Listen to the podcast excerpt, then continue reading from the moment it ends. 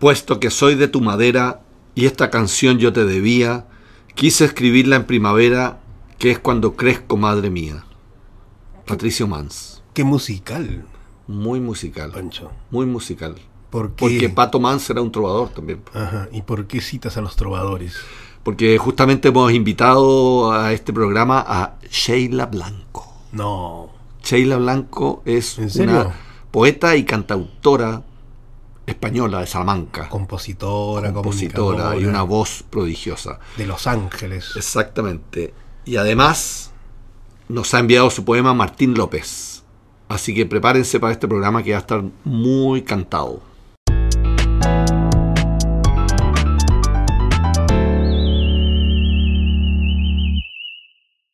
El premio Nobel alternativo esta semana es para la poeta y cantante Sheila Blanco. Sheila Blanco musicaliza poemas, ella es una compositora, es, tiene una voz realmente prodigiosa y justamente se ha dedicado a divulgar tanto la música clásica No es como... prodigiosa, es angelical. Sí, exactamente. es un querubín. Eso. Bueno, tengo que decir que Javier ha quedado encantado y por favor escuchen su entrevista porque Ha sido la primera vez que yo logro entrevistar, conocer, hablar con alguien de la que era seguidor. Eso no me había pasado nunca. Mira, ella está eh, de gira en Latinoamérica y tiene su concierto en Chile el 14 de mayo, el sábado 14 de mayo. Los animamos a ir al concierto. Eso es Ñuñoa. Pero los que están en Lima también pueden ir al concierto. Eh, va a pasar por Arge- Argentina, en también. en Paraguay, Exacto, los ya. que nos escuchan. Escuchemos la entrevista que tendrá entonces Javier con esta trovadora. En la tierra de nadie, sobre el polvo que pisan los que van y los que vienen. He plantado mi tienda sin amparo y contemplo si van como si. Mi querida Sheila, muchas gracias por aceptar estar con nosotros. Y tienes una voz tocada por los dioses y las diosas de la poesía. Qué maravilla escucharla con el contenido de, de- de- de- de poesía. ¿Cómo ha sido este proceso para ti, eh, eh, Sheila? Cuéntanos un poco de cómo llegas tú a la musicalización de poemas. Bueno, ante todo, muchísimas gracias por, por invitarme a, a charlar de poesía con, con vosotros, con ustedes, eh, con ruculistas. Eh, la verdad que la poesía llega a mí de una manera muy natural y muy jovencita. Yo recuerdo que siempre me llamó la atención el lenguaje poético. Primero, claro, para una niña, eh, el verso que rima es el que primero entra. Eh, allá en España tenemos una poeta que seguro que ustedes conocen, que es Gloria Fuertes, que hace unos poemas maravillosos para, para niños. Y, y, después era una, un lenguaje que, que, me atrapaba, me atrapa por, por, muchas razones, me atrapa por, por esas imágenes que, de, de, palabras imposibles que de repente están juntas, por esa sensibilidad, por ese lenguaje que no es de este mundo, que está como, como en otro mundo, ¿no? Y, y la verdad que forma parte de mí, eh, cantar poesía me hace muy feliz y sí, forma parte de mi vida, de mis libros, de lo que recomiendo siempre leer a la gente. ¿Qué hay de poesía en la, en la música que más te ha influido? Pues mucho. La música que más me ha influido es música que tiene mensaje, que tiene eh, esa dimensión poética de, de, encontrar, de buscar eh, y de quizás no, no, llegar nunca a donde uno desea, pero está siempre eh, la motivación de intentarlo, ¿no? de expresar. Siempre me han gustado las, las, la poesía musicalizada, eh, trabajos como el de Joan Manuel Serrat con Miguel Hernández o el trabajo de Paco Ibáñez, que musicalizó poesía de, de, de todo, prácticamente de, de, desde el siglo XV hasta nuestros días, eh, está en esa música, la música también de cantautores, cantautoras, claro que sí, que quizás no nacieron como, como poesía musicalizada, sino que ya fueron canción, pero es una canción poética, ¿no? Siempre ha estado muy presente y hoy en día es la música que más me gusta y que sigo escuchando. Mm. Es curioso porque ahora que mencionas a Paco, yo a Paco lo conocí hace algunos años. Sí. Sí, en Lima, no sé si me decía Tupac Amaru. un revolucionario, bueno, pues este, de la época colonial del Perú, pues, ¿no? Pero las conversaciones que tenía con es la misma pregunta que te voy a trasladar a ti. ¿Qué le decía si Paco, tú después de musicalizar tanta poesía, ¿no crees que eres realmente como un poeta más? O sea, los trovadores, las trovadoras, son, una especie de, de, poetas de la representación. ¿Eres una poeta, Sheila, o, te vas a declarar siempre música así hasta el final? Ay, bueno, es una pregunta, es una pregunta bonita y difícil, porque yo le tengo mucho respeto a todas esas eh, eh, profesiones, ¿no? Soy poeta, soy actriz, soy música, yo le tengo mucho respeto, entonces la verdad que em, de corazón sí, me, siento poeta, escribo y me, me hace sentir muy, muy feliz poder musicalizar poemas que me llegan al corazón y que casi enamorada desde la primera lectura también es verdad esa parte trovadora de, de divulgar, de llevar la poesía, la música a las personas, pero mm, bueno, yo supongo que quizás bajo el, título, la etiqueta que más cómoda me siento, porque es la que más tiempo llevo practicando y ejerciendo, es, la de música, la de, la de cantante, compositora quizás, pero, pero desde luego sí me, me, siento, me siento por lo menos vibrando a la misma em, velocidad, en la misma frecuencia que los poetas, seguro.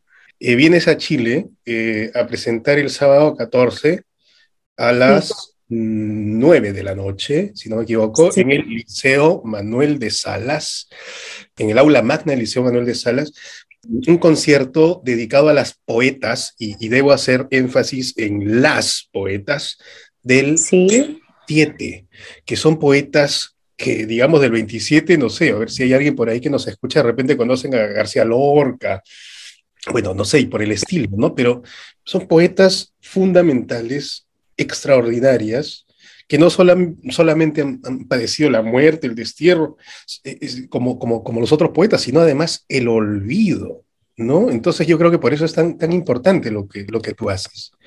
Coméntanos un poco sobre este concierto. Sí, pues efectivamente, la verdad que las poetas del, 27 eh, van a sonar el 14 de mayo en, este lugar, en el aula magna. Yo quiero llevar a todos los chilenos y chilenas, mm, personas de tierra, de, no puede ser más poética ese país, esa tierra, eh, este viaje a través de, de la poesía de estas mujeres que mm, la generación del 27 en España es como, como la generación top del siglo XX. Efectivamente, hay unos nombres maravillosos de poetas, pero todos ellos hombres, por lo que nos cuentan en los libros. Y esto, bueno, fue una razón, por lo que ellas desaparecieron, una razón histórica muy injusta, muy absurda. Decir, bueno, esto no vale porque lo ha escrito una mujer y esto sí porque lo ha escrito un hombre. Así fue.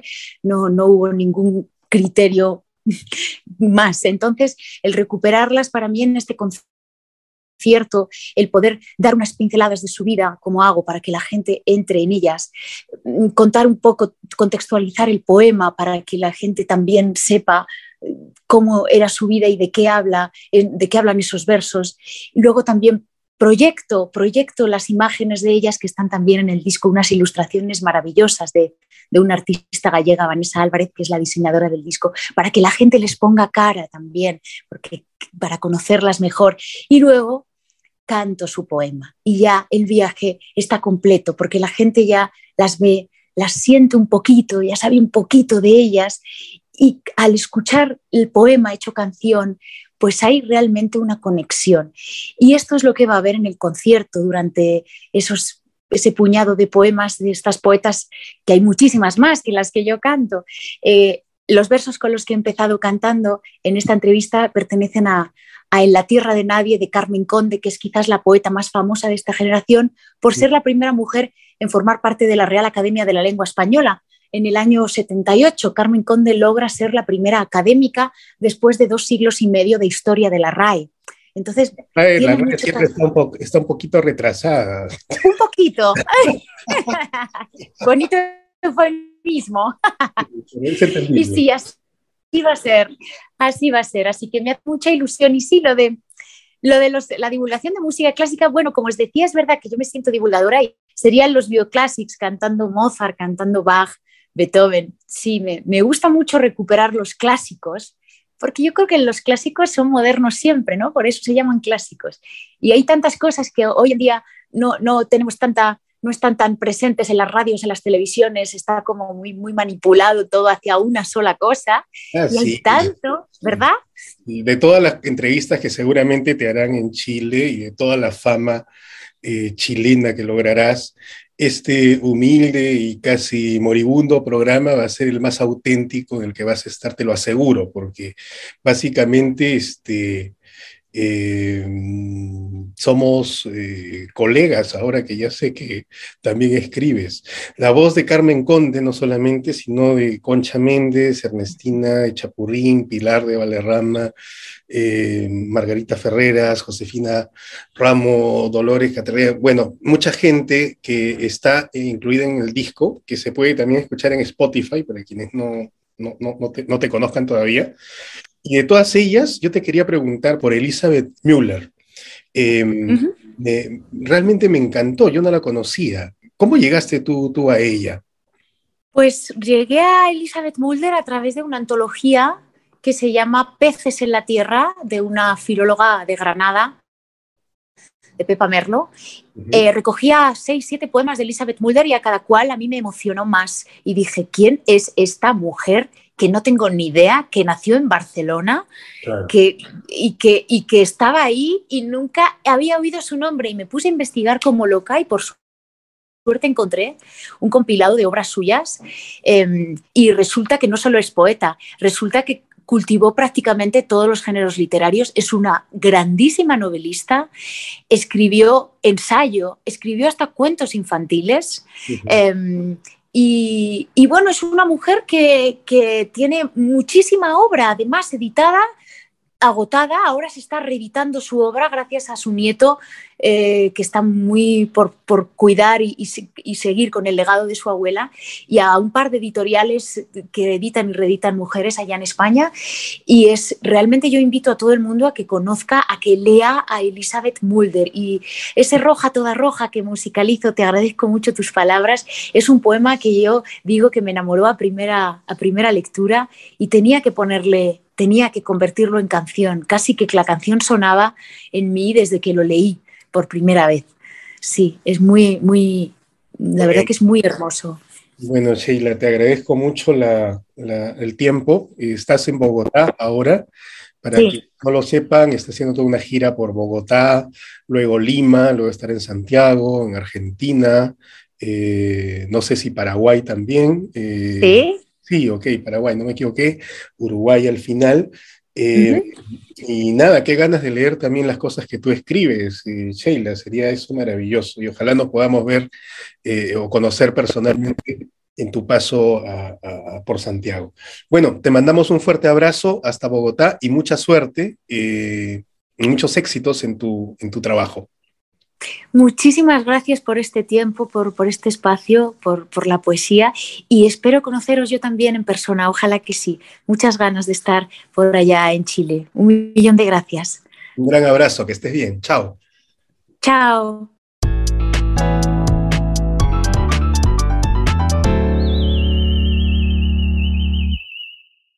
Abrimos nuestra sección Poesía sin vergüenza y hemos recibido por nuestra página web palabradepoeta.com, un poema de Martín López. Martín es de Chile y nos escribe diciéndonos que, mm, que tiende al silencio. ¿Sabías tú eso? Dice que cuando era niño, em, aunque sabía hablar, no lo hacía. Mira, desde niño no, no hablaba y entonces lo llevaron al fonoaudiólogo. Es que yo hago un poco lo mismo. Quedarte callado. callado. pero, pero es un gran silbador. Ah, está bueno. Está buena, ¿no es cierto? Estudió artes visuales en la Universidad de Chile y tiene un libro de poesía que se llama Consideraciones para reconstruir una playa. Sabes que silbar es la manera en la que hacen trova los carpinteros. Qué buena. ya, léete el poema que no tiene nombre. El viento. El viento no se ve. Se ve todo lo que está medio aflojado y que por él anda tiritando. Tiritan los toldos flacos de las melocotoneras, tiritan los pájaros que aunque vuelan fuerte y derecho, son tironeados en una dirección distinta, junto a la barba curvada del viejo todo chuñuco, que desde que tengo memoria corrige su cojera con un diario doblado puesto dentro del zapato.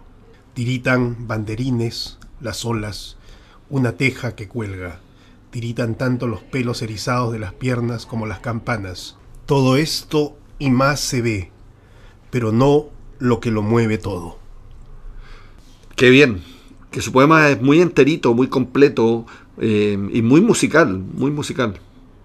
Me gusta la idea un em, poco eh, casi sonora que, que, se ve en el viento. Sí. ¿ah? Eh, en, el, tiritar. Exacto. en las campanas. Sí. ¿no? Es, muy auditivo el poema.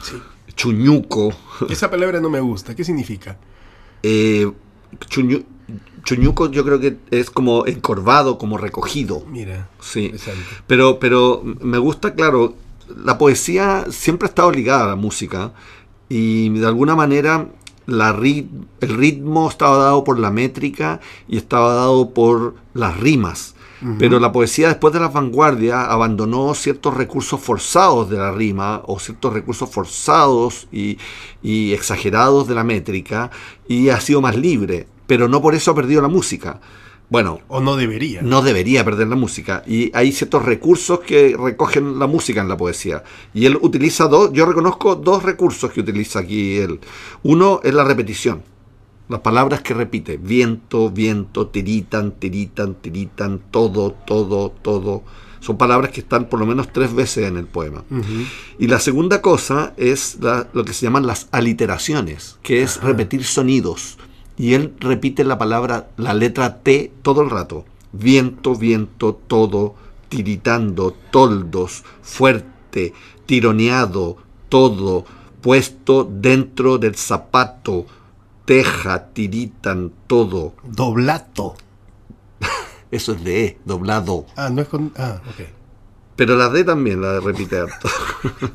bueno, pero eso, con eso logra, con eso logra eh, que el cerebro perciba el ritmo, perciba la música que, se, que, que, que está detrás del poema. Erizatos. Oye, felicitaciones. Felicitaciones a Martín. ¿Tú quieres decir algo? Está muy callado. Que me gustó mucho su poema y que manden más poemas a eh, poetasruculistas.com o a través de la página web palabra de poeta eh. Yo creo que tú eres medio desafinado, por eso te quedaste un poco callado. No, al contrario, poeta oreja, con orejas. Pero Hay poetas desorejados y poetas con orejas. Sí, pero es que una cosa es tener oreja y la otra es saber cantar. Yo creo que tú eres desafinado. No, no, no, no. que tenía una banda. Yo cantaré en otro momento. Era el cantante. De hecho.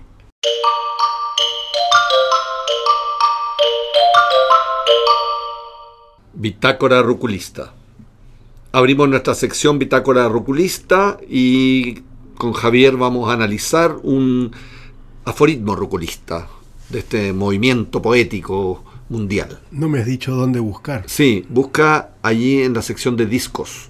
Hay varios trovadores interesantes. Bueno, por supuesto que no te voy a hacer caso. Eh, vamos a revisar más bien este acróstico. ya, dale. Sonido de las hojas, estrella de las horas, incesante poesía, luz musical, angustia de la melodía. No me gustó. ¿Por qué no te No, me parece como Arjona esto. No. Es como Arjona. Pero ¿qué, ¿cuál es el problema con la gente que le gusta Arjona? Porque lo desmerece. Es mala poesía Arjona, no, no, no, no lo va a comparar con eh, Joan Manuel Serrat o con Silvio Rodríguez, no lo va a comparar, o a tanto, o a Jorge Drexler. ¿Y por qué Arjona lo pones junto con, con, con Silvio Rodríguez. ¿Por qué? No, no, los pongo juntos. Para mí son, son parecidos. ¿eh? ¿Cómo van a ser parecidos? Absolutamente. Están, muy mal. Están muy mal. Bueno, queremos destacar a los trovadores y juglares. ¿Cuál es la diferencia entre trovador y juglar? Buena pregunta. ¿Qué hacía Guillermo de Aquitania, por ejemplo? Claro, es el como primer trovador conocido. los trovadores Siglo XI. músicos y poetas del medioevo, exacto. Eran difusores, pues, difusores que iban cantando claro. Eh, distintas cosas, no, no temas, eh, posiciones políticas, debatían a través, no solamente no, pues, yo, no, pues yo creo que justamente la diferencia con los juglares tiene que ver con, con eso, con el ah, divertimento. Ah, ok. O sea, el juglar es Arjona. Silvio Rodríguez. no, Silvio Rodríguez es un trovador.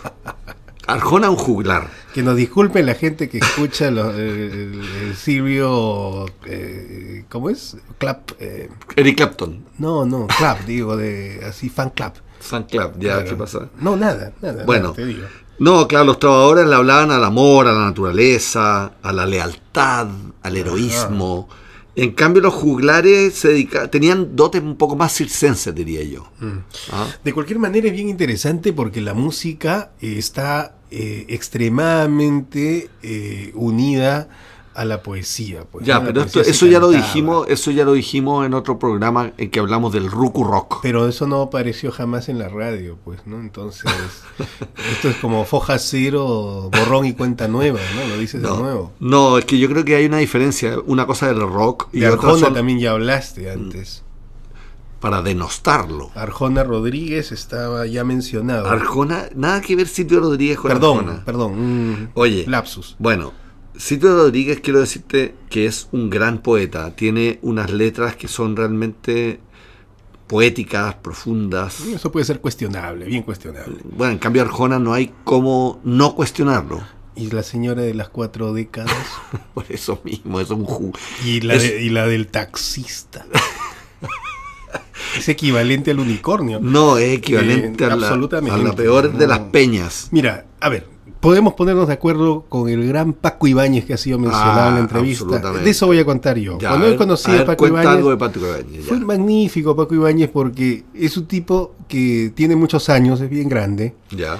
Eh, pero por lo pronto también pasó como por muchas generaciones de poetas, artistas, que siempre estuvieron a la par de la altura de sus musicalizaciones, porque es bien difícil musicalizar un poema. Muy difícil. Ponerle música a eso. Entonces, hay como un talento particular en descubrir y en empatizar, en entrar en sintonía con el poema para ponerle música. Si no te sale bueno, ya Como Arjona. Para, iba a decir más bien los isleños, eh, pero eh, digamos que, por ejemplo, la primera carátula del primer disco de Paco Ibáñez, o segundo quizás, se lo hizo Dalí. No, increíble.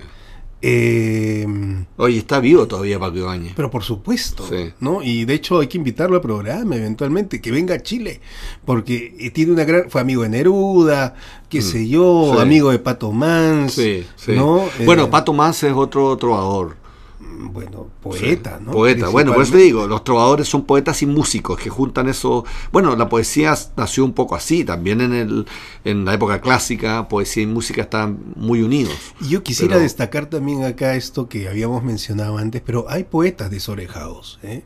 poetas que no son musicales. Sí, es verdad. Y eso me parece terrible. Es verdad. Me parece de, una, de un desperdicio eh, extraordinario. Ahora, yo tengo que reivindicar a Silvio. Me tocó eh, estar en un concierto íntimo por cuando viví en Cuba, viví en Cuba un periodo. ¿Qué, tan, ¿qué tan íntimo? ah, ahora comprendo todo. Entonces, bueno, quería yo ir a ver a mi ídolo Silvio Rodríguez y no y no me y, no encontraba ningún concierto ni nada. El sistema no te lo deja, no te lo permitía. Bueno, la cosa es que averiguamos de unos conciertos que hacía Silvio en los barrios y sin aviso. O sea, la idea era tener un concierto con la gente del barrio que llegaba al lugar donde Silvio cantaba eh, y que no era masivo porque no, no se avisaba. Esto es en la Florida.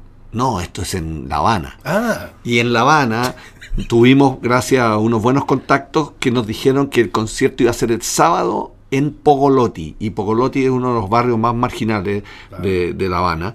Y llegué con un grupo de amigos al barrio de noche. Del partido. Y y eran... Llegaste con... y eran, perdona, y eran...